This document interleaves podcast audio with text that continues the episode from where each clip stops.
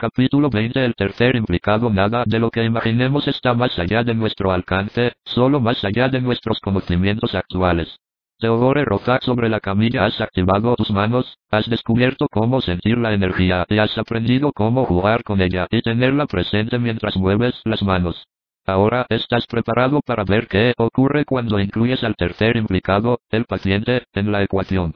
¿Cómo incorporas al paciente en el flujo de energía entre el universo y tú? ¿Qué tipo de respuestas puedes esperar por parte de los dos, el paciente y tú mismo?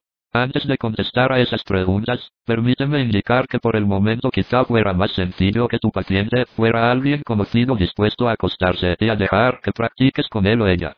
Haz que en las primeras sesiones no haya intereses de un tipo u otro por tu parte ni por la de la otra persona. En otras palabras, practica con alguien que no espere disfrutar una sanación ni pretenda probar que estás equivocado. Te sugeriría que simplemente le digas a alguien. ¿Sabes? Estoy leyendo un libro raro que, ¿me dejas verte la mano un momento?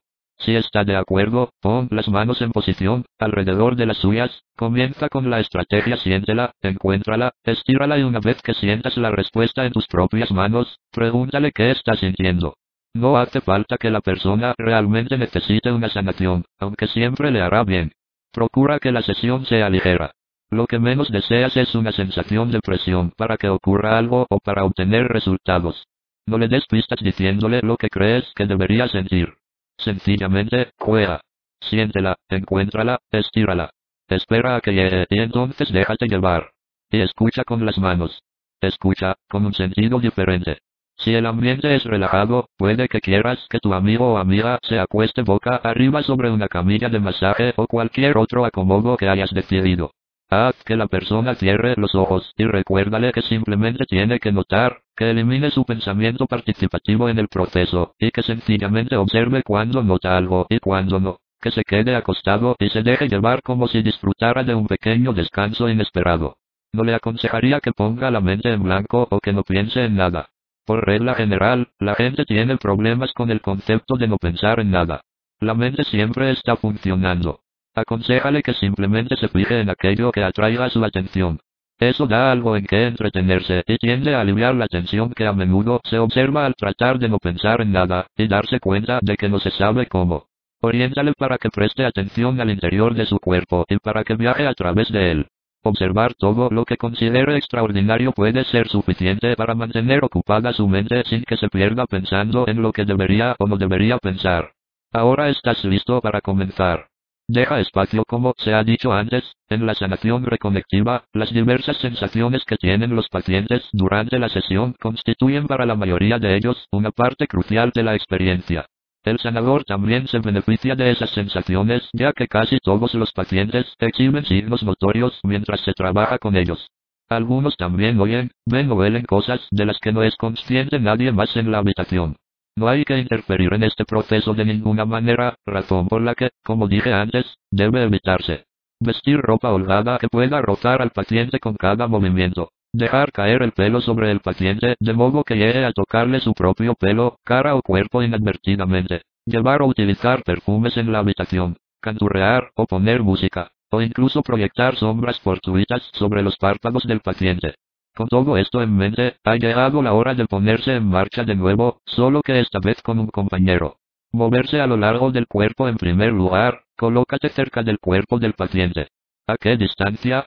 En mi caso, después de establecer la conexión con el campo del paciente, me gusta mantener las manos alejadas unos 30 centímetros de su cuerpo. ¿Cambia la energía cuando las pongo más lejos? Sí. Se hace más fuerte. ¿Por qué pasa eso? No lo sé. Aléjate del paciente y acércate a él, sigue alerta y en contacto con tus sensaciones mientras observas las respuestas de la persona que está sobre la camilla. Aunque esa persona tenga los ojos cerrados, tú, como facilitador, tienes que mantener los tuyos abiertos durante las sesiones de sanación reconectiva. Tus ojos forman parte integral del proceso de sanación y tienen muchas más cosas que hacer que simplemente observar la perpendicularidad de las paredes. Explora mientras sigues la energía. Deja que te guíe. Observa cómo tu movimiento afecta a los registros. Observa cómo sus cambios concuerdan con las diferencias en intensidad y en carácter de lo que sientes en las manos y alrededor de ellas. Según te vayas sintiendo más cómodo, empezarás a percibir signos de sensaciones, registros internos de respuesta dinámica, que se dan también en tu propio cuerpo. ¿Por qué parte del cuerpo del paciente deberías empezar a trabajar? ¿La cabeza? ¿Las manos? ¿Deberías comenzar trabajando con un chakra específico? Realmente da igual. Yo comienzo muchas veces por la zona de la cabeza o del pecho. Tampoco es raro que empiece por los pies. Esto varía según mi intuición y se ve influenciado a menudo por mi ángulo de aproximación. En otras palabras, no le prestes más atención consciente de la que prestarías a cómo acercarte a un sillón. Por la izquierda o por la derecha. Cuantos más análisis premeditados hagas, más difícil te será encontrar el ritmo. Si eliges comenzar por la parte superior, mantente de modo que puedas colocar una mano a cada lado de la cabeza del paciente, con los brazos relajados y extendidos en una posición anatómica normal. A continuación, encuentra la energía, o dicho con más propiedad, deja que la energía te encuentre. Una vez más, siéntela, encuéntrala, estírala. Siente el hormigueo, el calor o el frío o lo que sea en tu caso. No te preocupes por si estás sintiendo lo que debes sentir. Sea cual sea la sensación que tengas, es la correcta. No es lo que sientes, es que lo sientes. Una vez que aparezca, trabaja con ella, estira el caramelo o desenrolla el muelle. A continuación, manteniendo las manos en una postura relajada, acércalas y aléjalas despacio o muévelas describiendo círculos pequeños. Mezcla y combina hasta que encuentres la confluencia. Ese es el ritmo de tu vida. Tu energía está alcanzando un plano distinto y tu ser será capaz de percibir cosas con más profundidad e integrará esa fuerza en tu existencia. Estás encontrando el ritmo que amplifica la longitud de onda, que amplifica la fuerza que llega a través de ti. Ese indicador, ese selector que amplifica la energía está en tu vida y bajo tu control. Muchas veces yo empiezo haciendo girar las manos en un plano vertical si estoy junto a la cabeza o a los pies, o en un plano horizontal si estoy sobre el cuerpo. O puedo mover una o ambas manos sin dirección concreta, haciendo movimientos exploratorios. No lo analices demasiado. Simplemente deja que tus manos se muevan y exploren de acuerdo con tu intuición. Así lo que haces es establecer un contacto o una comunicación entre tu campo energético y el del paciente. Estás uniendo tu energía con la suya y con la del resto del universo. No solo puede sentirlo el paciente, es que muchas veces tú serás capaz de sentir con una mano el movimiento de la otra mano. Por ejemplo, imagina que hay alguien acostado boca arriba sobre una camilla y tú estás de cara a él, a su izquierda. Mueve tu mano izquierda de manera circular, con la palma dirigida hacia abajo, por encima de sus piernas, permitiendo que aumente constantemente la sensación que recibe tu mano. Ahora, estírala un poco hacia arriba y mantén la intensidad que recibe mientras está estirada. Con tu mano derecha localiza un punto a unos 15 centímetros por encima del pecho de la persona. De nuevo, comienza a explorar con un pequeño movimiento circular y estírala hacia arriba. Mientras mantienes el estiramiento en cada mano, date cuenta de que puedes detectar nítidamente el movimiento circular que está haciendo tu mano derecha en forma de un remolino energético en la palma de tu mano izquierda. Al alcanzar ese grado elevado de sensibilidad, tomas conciencia de niveles nuevos en el ciclo de retroalimentación. Ese es el siguiente paso en tu avance hacia el dominio del proceso, ya que la retroalimentación resulta decisiva a estas alturas. Las energías fluyen a través de tu ser. No solo eres una pieza del intercambio, sino que eres un participante. No está fuera de ti, está dentro de ti. Por primera vez, estás involucrando la energía de alguien más en el proceso. Lo que sientes es una confluencia y esa confluencia te permite 212 el tercer implicado disfrutar de un grado mayor de percepción, no solo durante las sesiones de sanación, sino también en tu vida. No hay interferencias, he mencionado una palabra clave, confluencia. Otra palabra esclarecedora es esencia. Concepciones más antiguas sobre el mundo, más basadas en la materia sólida y con conciencia de las limitaciones que supone nuestra supuesta existencia en cuatro dimensiones, podrían hacerte pensar que el cuerpo físico de una persona bloqueará o impedirá el flujo de energía. A menudo se ven sanadores que caen en esa falacia al dar la vuelta o girar a la persona para llegar al otro lado. No hay otro lado. Es una ilusión basada en el miedo. El ser humano que está acostado delante de ti no interfiere de ninguna manera con la energía reconectiva. En realidad, es una parte integral de la interacción. Su esencia es el componente que permite que se dé la nueva confluencia. Esa persona no solo contribuye al proceso, sino que no podría bloquear la energía aunque jugara en la Liga Nacional de Fútbol Americano. Si esto está empezando a parecerte un poco fuera de lo normal, deja que te lo explique desde un punto de vista físico. Si eliminaras todo el espacio vacío de un cuerpo humano, lo que quedaría sería un pedazo de materia proporcional a una bola de golf en medio de un campo de fútbol vacío. O míralo así. Si agrandaras un átomo de hidrógeno hasta el tamaño de ese mismo campo de fútbol, el núcleo sería la bola de golf y el electrón estaría orbitando a su alrededor a la altura del borde exterior del campo. En medio lo único que hay es el vacío, una gran cantidad de espacio para permitir que la energía pase de una mano a otra. Haz lo que te parezca correcto en este momento, el paciente siente la misma energía que tú.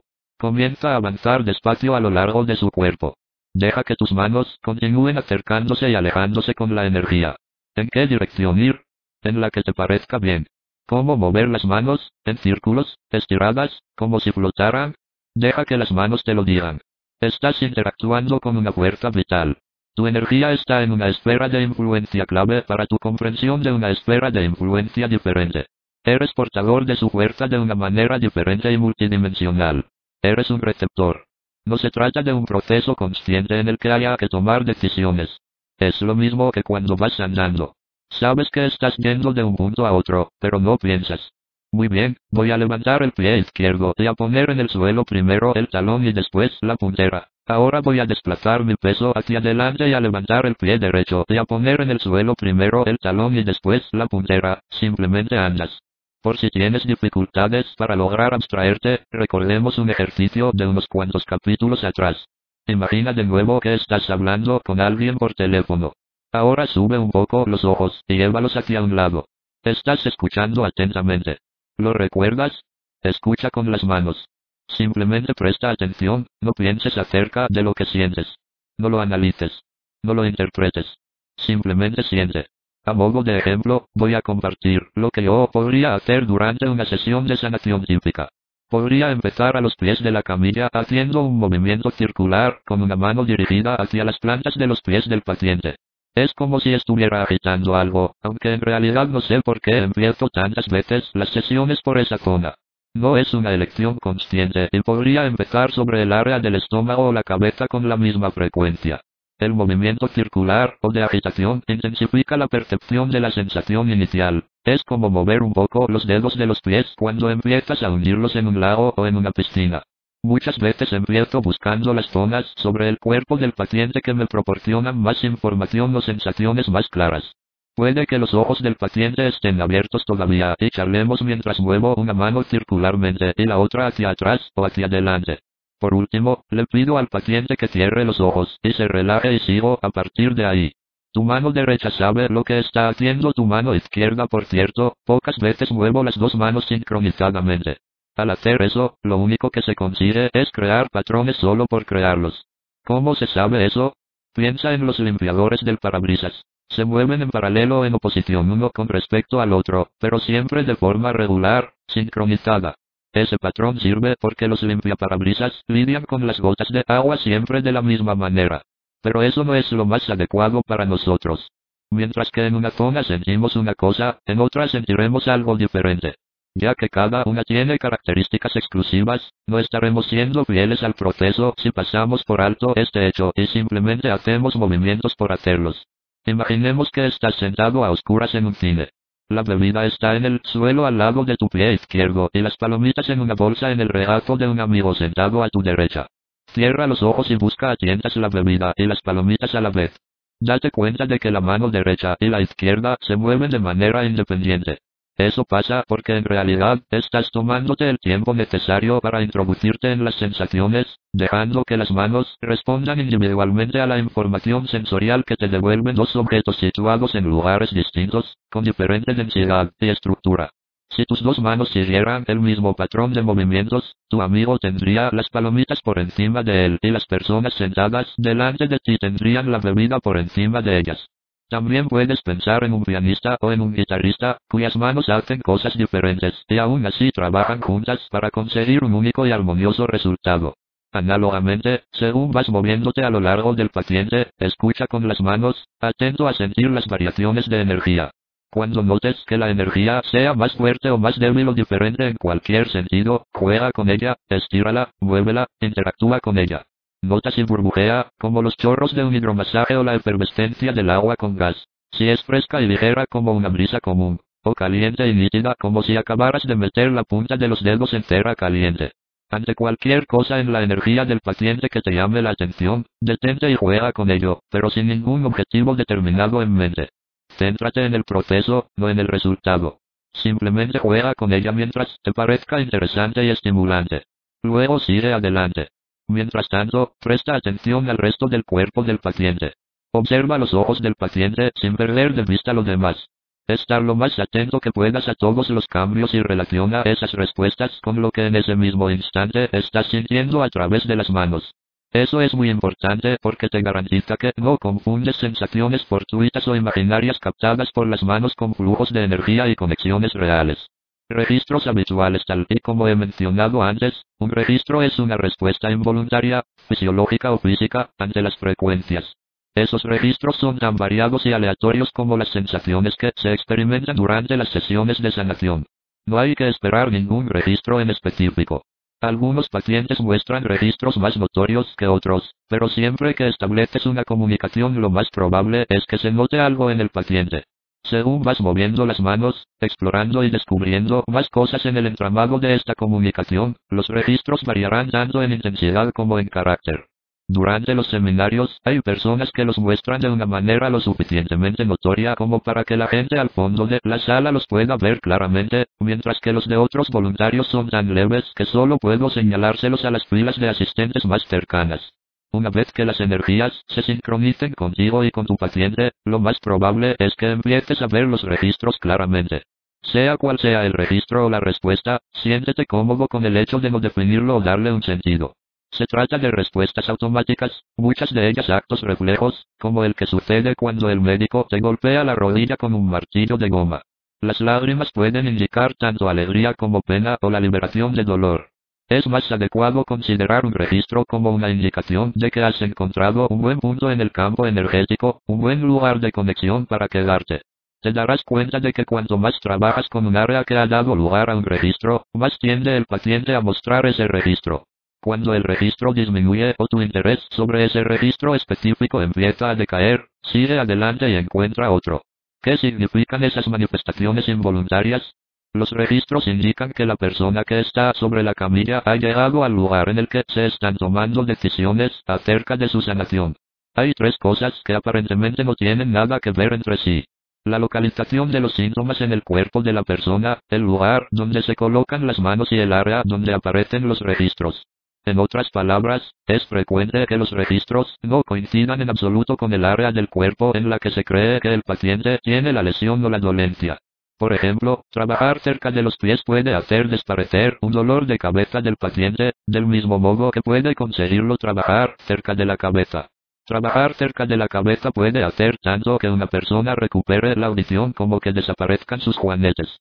Asimismo, los registros podrían manifestarse tan fácilmente en las rodillas como en la cara. No importa dónde te sitúes tú o dónde pongas las manos. Tu función es localizar un lugar interesante en el campo de energía del paciente y trabajar con él hasta que tengas ganas de moverte. ¿Por qué un lugar interesante? Porque al aumentar tu interés, te mantiene presente y conectado. Y cada vez que vas a un sitio nuevo en el cuerpo, vuelves a estar presente y conectado. Sí, en realidad no haces más que eso. Sentir la energía en un punto y jugar con ella, estudiarla, explorarla, sin expectativas u objetivos. La energía resuena en tus manos y en tu vida interna. Es de naturaleza circular. Acerca o aleja las manos, muévelas circularmente y haz en cada momento cualquier cosa que te parezca bien o que intensifique tu conexión. No hagas ademanes o movimientos bonitos en el aire simplemente por hacerlos. Mantente completamente consciente de las sensaciones que percibes y de su relación con los registros del paciente. Te darás cuenta de que cuanto más trabajas con el punto, más intenso se muestra el registro, o hay mayor tendencia a que otros registros se unan a la sinfonía.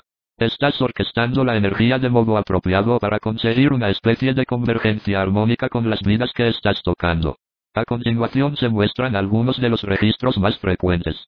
Movimiento ocular rápido, REM cerrar paréntesis 16. El movimiento ocular rápido, que muchas veces es el primer registro que aparece, presenta una dualidad fascinante, ya que es frecuente que el paciente experimente un estado de quietud increíble, pero, visto desde fuera, parece estar de cualquier forma excepto quieto. La apariencia es similar a la de una persona que está durmiendo y entra en la fase del sueño pero el origen es completamente distinto en el caso de una persona que está teniendo una experiencia reconectiva porque, una vez más, el paciente no está dormido. El REM que ocurre con las frecuencias reconectivas suele seguir una serie de patrones diferentes. A veces consiste en una ligera agitación de los párpados. Otras veces la agitación es fuerte. A veces es rápido, a veces lento. Normalmente se puede estar seguro de que hay movimiento, pero a veces es difícil de percibir. En la mitad de los casos mueven los párpados. En la otra mitad es el propio ojo. Cuando el ojo se mueve, a veces se trata de un movimiento lento, casi errático. Otras veces es rápido y de un lado a otro. A veces un ojo o los dos se abren parcialmente. Normalmente están cerrados. Casi siempre los ojos muestran algún registro. Se trata o no de un REM, la mayoría de las veces el paciente es plenamente consciente de lo que está pasando. Cambios respiratorios Los cambios respiratorios constituyen uno de los primeros registros y, en general, se dan inmediatamente después de los registros oculares o al mismo tiempo. Este registro puede manifestarse por sí mismo de muchas maneras. Respiración más rápida, más profunda o irregular, y lo que yo llamo respiración con resoplidos. Se me ocurrió este término para referirme a un tipo de respiración poco común que se da cuando los labios se encuentran relajados y ligeramente separados, de tal manera que en cada expiración el aire sale con un ruido ligero y suave. La respiración por un lado de la boca es una variación de la respiración con resoplidos en la cual el aire sale por la esquina de la boca. También hay ronquidos, que solo se diferencian de los normales en que el paciente está despierto y es consciente de que está emitiendo ese sonido. A veces alguna persona deja de respirar por completo. Lo creas o no, es una respuesta deseable, un estado elevado de unidad en el que puedes experimentar la quietud y el silencio del universo. La respiración volverá en el momento adecuado. Hay una línea de continuidad recorriendo todos esos cambios en la respiración. El término de los Vedas Samadhi hace referencia a una integridad, un estado de unidad y felicidad. A menudo se describe que en ese estado uno no está ni despierto ni dormido, sino existiendo de una forma más real. Eso es lo que explican muchos de los que experimentan esas alteraciones de la conciencia, esas alteraciones de la respiración. Aunque no conozcan el término samadhi, esos pacientes describen un estado muy parecido y muchas veces hay momentos durante la sesión en los que son conscientes de los cambios y del modo extraño en que respiran. Hay ciertas situaciones en las que estás en la cuerda floja, no se debe influir en la vivencia de nadie diciéndole qué puede pasarle, pero, por otra parte, no es deseable que alguna vivencia inesperada le hagan salir disparado de la sesión. La mayoría de la gente se encuentra en un estado tan dichoso mientras experimenta esos cambios en la respiración, que simplemente disfruta de su éxtasis. Sin embargo, de cuando en cuando, la parte lógica de la mente de alguno interfiere se da cuenta de que ha dejado de respirar y, a pesar de que la experiencia es maravillosa, se esfuerza por respirar de nuevo. Si alguien te lo comenta después de la sesión, hazle saber con vistas al futuro que está completamente a salvo en ese lugar y que no debe tratar de esforzarse en volver a respirar. Durante el transcurso de una sanación, a veces tu propia respiración se detendrá por un momento porque se supone que en tu vivencia debe incluirse un momento de calma absoluta, un reflejo de la conexión total que estás experimentando con la unicidad.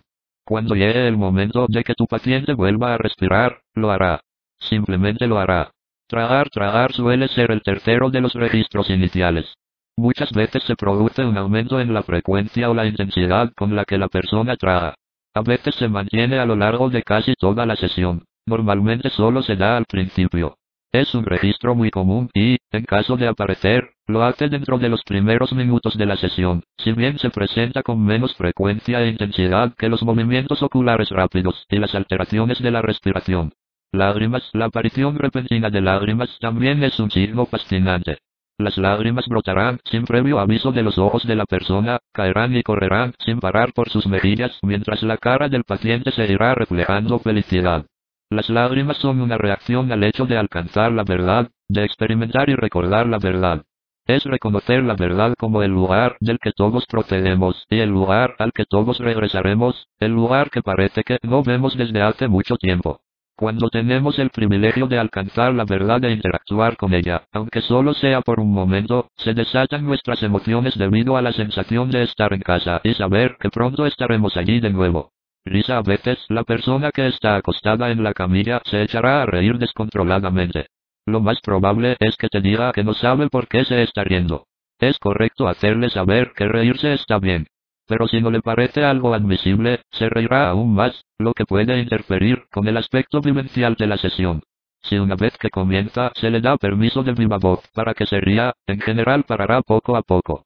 Movimientos de dedos en muchos casos, el movimiento de dedos es un registro que no comienza hasta que han transcurrido varios minutos desde el comienzo de la sesión.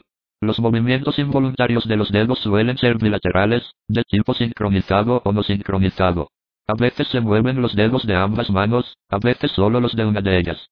A veces los dedos de ambas manos se mueven simultáneamente. Otras veces se mueven primero los dedos de una mano y a continuación le siguen los de la otra. Muchas veces verás que, según transcurre la sesión, la mano y la muñeca también se mueven. En algunos casos, sucede lo mismo con el brazo. También se dan variaciones de este patrón en el caso de los pies. Rotación de la cabeza y movimientos del cuerpo a veces la cabeza gira despacio. O parece como si la empujaran a un lado o al otro. Es normal ver movimientos del abdomen y del pecho. También se ven saltar los brazos o las piernas. Ruidos en el estómago muchas veces el estómago de la gente borbotea o hace ruido durante las sesiones, especialmente cuando las manos están en esa zona del cuerpo. Te recomiendo que antes de comenzar la sesión le digas a la gente que es algo normal. Puede que a alguien el ser consciente de que hay un ruido, si no le has dicho que podía pasar, le pueda impedir disfrutar de la experiencia. Dejar que las cosas discurran por su propio cauce, y tu responsabilidad déjame explicar a qué me refiero con permitir que las cosas discurran por su propio cauce. Aunque es cierto que realmente, desde fuera, no se puede interpretar de forma precisa lo que está viviendo la persona que está sobre la camilla, esta fuerza tiene su propia inteligencia, una clara inteligencia superior. Sabe lo que le conviene a la persona sobre la camilla aunque nuestras mentes limitadas, educadas, orientadas inductivamente, puedan no saberlo. Las sesiones reconectivas se sienten casi siempre como algo agradable, valioso y único. Es raro que alguien piense de otra manera respecto a su sesión. La interpretación de su sesión no es tu responsabilidad. Pero tienes que usar un poquito de sentido común. Como se ha dicho antes, en general, si alguien llora sobre la camilla o parece estar sufriendo físicamente, por lo general no está experimentando por dentro lo que aparenta. La gente que se agarra el corazón y señala hacia el cielo jadeando ya voy, el bien merece que verifiques que todo está bien. Aprenderás a discernir y juzgar por ti mismo sin interrumpir o no la sesión. Hasta ahora, en las pocas ocasiones que he decidido interrumpir por iniciativa propia desde que todo esto empezó en 1993, los pacientes me han dicho que todo era maravilloso y que querían seguir adelante con la sesión. Puede que realmente nunca haya una razón para intervenir, considerando que esto lo dirige una fuerza más allá de nuestra comprensión. Aún así, en caso de que decidas hacerlo, normalmente una palabra tuya en voz baja servirá para abrir la comunicación, permitiendo comprobar cómo está la persona. Si el paciente no responde, puedes sacarlo suavemente de la sesión tocándole ligeramente, o firmemente si las circunstancias lo justifican justo debajo de la clavícula, o en el hombro, y llamándolo por su nombre. Muy excepcionalmente he tenido que chasquear los dedos un par de veces cerca de uno de sus oídos, a la vez que hacía lo que acabo de explicar. Puede que quieras decirle al paciente que abra los ojos y los mantenga abiertos unos instantes hasta que se oriente. También es útil tener un vaso de agua cerca. De vez en cuando, es posible que alguien no reconozca que se ha sanado. Tampoco tienes la culpa. Puede que la sanación se haya producido de manera que se note más tarde o puede que se haya producido de manera que no se reconozca con facilidad en ningún futuro cercano. Y, como he dicho antes, cuando me preguntaban, ¿se sana todo el mundo? solía contestar, no. Ya no pienso de ese modo. Creo que todo el mundo se sana. Simplemente puede ser que la sanación no se anuncie con clarines y trompetas. Lo que puedes sentir. Hasta ahora, en el libro, solo he mencionado unas pocas de las sensaciones que puedes tener en las manos o en el cuerpo. Ha sido para que tuvieras tiempo de hacer tus propios descubrimientos según íbamos avanzando. Ahora me gustaría darte una lista algo más larga para que puedas tener por escrito una parte de lo que, con toda seguridad, ya te has encontrado durante tu evolución transensorial. La relación y la interacción entre la energía y tú son exclusivas, individuales y muy íntimas. Es esencial que seas todavía más consciente de lo que producen estas sensaciones y te familiarices más con ellas, porque comenzarás a desarrollar tu maestría partiendo de ese conocimiento. Los niveles de destreza a los que eso te hará llegar son inconmensurables. Aquí están algunas de las sensaciones que los practicantes de las sanaciones mencionan con más frecuencia. Burbujas. Puede que en la palma de la mano aparezca una sensación de burbujitas diminutas o burbujas del tamaño de una canica o burbujas del tamaño de una bola de billar o de una pelota de tenis. Agua. Lo normal es que se sienta como un goteo o una lluvia ligera. Chispas. ¿Te has preguntado alguna vez qué sensación tendrías tocando las chispas de una bengala? Pues es esa. Otras sensaciones habituales son punto sequedad, punto calor, punto frío, punto calor, frío, humedad y sequedad, todo a la vez, no sé cómo explicarlo, pero una vez que lo hayas sentido entenderás qué quiero decir. Punto sensación de que tiran de ti. Punto sensación de que te empujan. Punto palpitaciones. Punto electricidad. Punto atracción magnética. Punto repulsión magnética. Punto cambios en la densidad del aire. Punto corrientes de aire, normalmente frías y asociadas a un punto específico. Punto expansión, sensación de que el cuerpo se estuviera haciendo más grande, muchas veces es como si tuvieras un traje espacial o un traje inflable a la medida, aunque normalmente mucho mayor que tu cuerpo. En ocasiones, la sensación se focaliza en un brazo o una pierna, en otras afecta a una cuarta parte o a la mitad del cuerpo, y en otras es más general.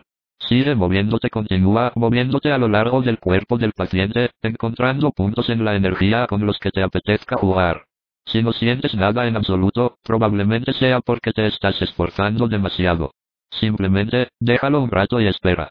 No necesitas ponerte en modo de interpretación, elevando las manos por encima de la cabeza e invocando dramáticamente al espíritu o a Dios. No necesitas una gran escenografía para que vuelvan las sensaciones. Simplemente déjalo y dite a ti mismo. Está bien, me he centrado demasiado en esto. Voy a dar un paso atrás y a dejar que las sensaciones acudan a las manos. Después déjalo. Vuelve a prestar atención a las manos y espera a que vuelva la sensación. Es así de sencillo. Siéntela, encuéntrala, investigala. Al aumentar tu destreza, podrás moverte con bastante rapidez. Cuando encuentres un punto, afloja la marcha y dedícate a conocerlo. Mantén el contacto. Hazlo notorio, amplifícalo, trabaja con él. A veces son las exploraciones más difíciles las que producen los resultados más importantes. Puedes usar las dos manos sobre la zona o dejar que una de ellas deambule hasta encontrar un segundo punto, un nuevo punto interesante para que cada mano tenga su propia zona de trabajo. Deja que las manos cobren vida propia durante este proceso, que tengan su propia curiosidad. Pero recuerda que no estás buscando puntos preexistentes. Esto es muy importante. Este nuevo nivel de sanación y de evolución es distinto a las limitaciones y las equivocaciones de los enfoques de algunas técnicas anteriores. Puede que en el pasado hayas asistido a algún curso en el que el sanador barra instructor dijera que iba a enseñarte cómo escanear. El instructor se queda junto al paciente, pasa las manos como si flotaran por el aire y dice, veamos, está, sí, aquí está, aquí mismo. Ahora, que todo el mundo se ponga en fila y vea si puede sentirlo. ¿Notas algo ahí? Muy bien. El siguiente. ¿Notas algo ahí? Muy bien. El siguiente. Bueno, pues no es algo y no está ahí. No hay un punto fijo que sentir. Recuerda, una sanación no consiste en que un paciente se acueste en la camilla y el sanador revolotee a su alrededor, dirigiendo energía hacia su cuerpo o buscando un área de congestión preexistente.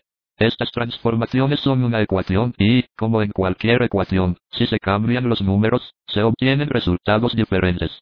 Del mismo modo, si hay dos personas que tratan de encontrar un mismo punto, ninguna lo encontrará, porque el punto no está ahí. Tal y como señala la ciencia, el descubrimiento puede ser perfectamente un acto de creación. El punto que surge para mí no es el punto que se hace visible para ti. El punto es una creación conjunta, producto del amor, el sentimiento y la comunicación entre el universo, el paciente y tú. De esa tríada surge una transferencia. La esencia eterna y sin forma de nuestro universo siempre en evolución. Puntos de conexión omnidireccionales. Una vez dicho esto, déjame añadir que determinadas áreas del cuerpo tienden a producir como respuesta los registros más notorios. Los puntos se siguen creando, pero el proceso es más sencillo si se acude a las zonas más fértiles del campo.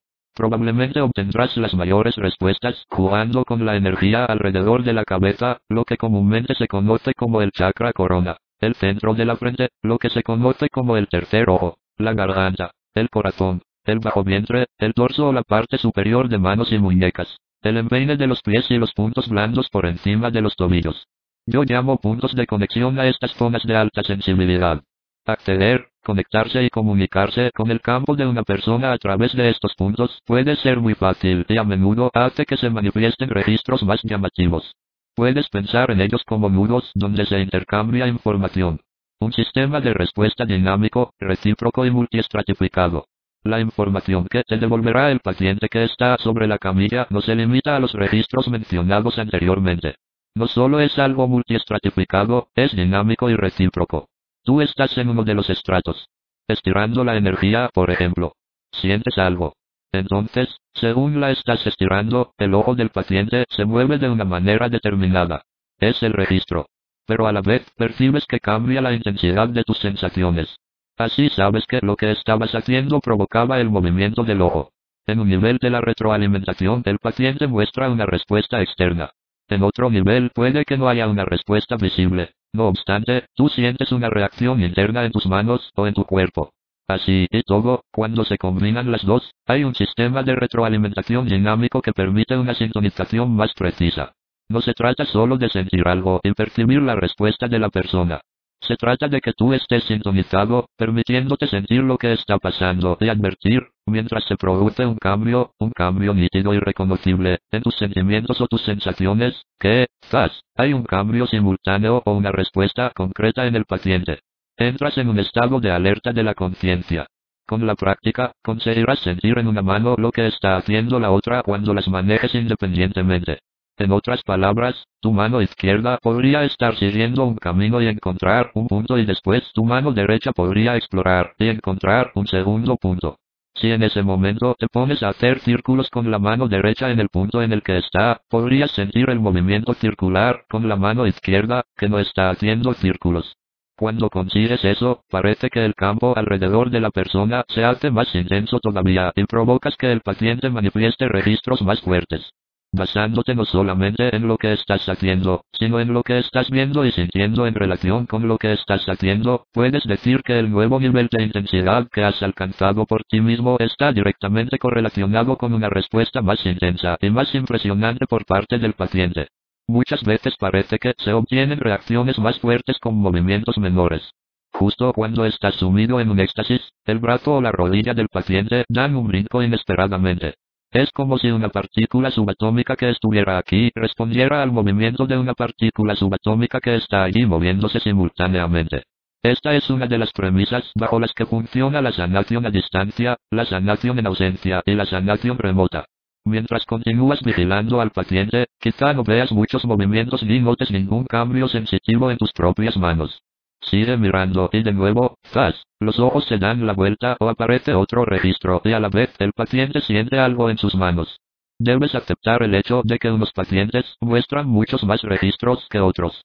Eso no significa que la sanación sea mejor o peor que otras. Ni significa que sea más o menos eficaz. Es como comprar dos coches, uno con todos los indicadores imaginables en el panel de control. Cuenta revoluciones, presión del aceite, temperatura del motor, nivel del líquido de frenos, lo que se te ocurra. El segundo coche es más viejo y en el panel de control te dice cuándo se está sobrecalentando el radiador o cuándo te falta gasolina y nada más. Lo que quiero decir es, el hecho de que el coche viejo dé menos información, no significa que no funcione tan bien como el nuevo. Así que no decidas lo que haces basándote en lo que ves. A pesar de ello, necesitas desarrollar la sensibilidad, una especie de arte de tocar, para que reconozcas el sentir. Mantén la vista sobre el paciente, fijándote en los registros más llamativos. En los ojos, en la respiración, en cómo traga. Pero deja que la visión periférica también capte señales, indicadores que pudieran aparecer en los dedos de las manos, los dedos de los pies o cualquier otra parte. Al mismo tiempo, aprende a reconocer las sensaciones que acompañan a los movimientos. Ese es tu sistema de retroalimentación dinámico, recíproco y multiestratificado. Imaginemos que estás conduciendo un coche automático. Con el pie buscas a tiendas y encuentras el acelerador. En ese momento, estás fundando un sistema de retroalimentación. En el momento en que aprietas el acelerador, y el coche empieza a acelerarse, estás uniéndote al sistema de retroalimentación. Los receptores sensitivos del pie crean un sistema de retroalimentación que te dice continuamente cuánta presión dinámica y cuánta tensión estás aplicando al acelerador. La aceleración del coche te devuelve una información distinta sobre la cantidad de tensión y de presión que estás aplicando al acelerador. Como tienes dos medios de retroalimentación, el sistema es multiestratificado. Como cada uno afecta al otro, el sistema es recíproco. Y como la retroalimentación es un proceso continuo que cambia con las variaciones en la aceleración o en la presión sobre el acelerador, el sistema es dinámico. Te encuentras en un sistema de retroalimentación dinámico, recíproco y multiestratificado.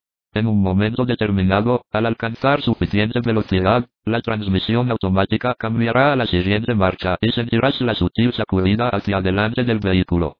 En ese instante te has incorporado a otro sistema de retroalimentación, pero permaneciendo en el sistema dinámico recíproco multiestratificado original. No estás recibiendo solamente retroalimentación sobre la presión y la tensión que aplicas sobre el acelerador proveniente del sistema sensorial de tu pie y de la aceleración del coche, también la estás recibiendo proveniente de la presión de tu cuerpo contra el respaldo del asiento. Ahora tienes tres estratos de retroalimentación proporcionándote información acerca de la presión y de la tensión sobre el acelerador. Incluso la retroalimentación visual que recibes, que ha estado funcionando a la vez con todo lo anterior, tiene que incluir múltiples estratos, ya que tú evalúas la velocidad tanto por medio de objetos inmóviles, por ejemplo, árboles, como por medio de objetos móviles que se mueven a velocidades distintas, por ejemplo, pájaros y otros vehículos. Cuando la transmisión automática cambia a otra velocidad, tú detectas una sacudida en el cuerpo, mientras que el coche experimenta otra sacudida hacia adelante más apreciable y no tan sutil. Eso hace que detectes un cambio de presión en el acelerador y, una vez más, tu cerebro tiene que tener en cuenta y compensar cambios en los puntos de referencia visuales, vehículos, pájaros, árboles, etc. Estás en un sistema de retroalimentación dentro de un sistema de retroalimentación dentro de otros sistemas de retroalimentación. Imaginemos que has comprado un coche nuevo con transmisión manual y tú solamente sabes conducir coches automáticos. Ahora, además de considerar el sistema de retroalimentación anterior en su totalidad, tienes que añadir otra cosa. ¿Cómo y cuándo cambiar de velocidad? Debes seguir un proceso de aprendizaje. Al principio se cambia de velocidad teniendo en cuenta el cuenta revoluciones. Después teniendo en cuenta el sonido del motor y otros nuevos indicadores internos más perfectos y recién desarrollados. Este no es más que uno de los muchos sistemas de retroalimentación dinámicos, recíprocos y multiestratificados con los que trabajamos cada día. Se trata de un sistema aprendido, exactamente lo mismo que el de este libro. Estás siguiendo un proceso de aprendizaje porque, aunque una parte importante de la retroalimentación no se puede percibir, se trata de algo real, como el estudio que se llevó a cabo en la Universidad de Arizona. Exactamente igual que aprendemos a percibir la profundidad cuando somos niños, y aprendemos a apreciar la diferencia entre una ventana, un cuadro, un espejo y un hueco en la pared que da a otra habitación, podemos aprender a percibir estas energías. Todas estas cosas son reales no son inventadas, aunque puedan parecérselo así a quien no esté iniciado.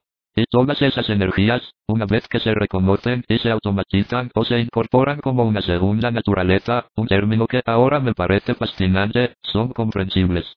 Exactamente como lo que yo digo.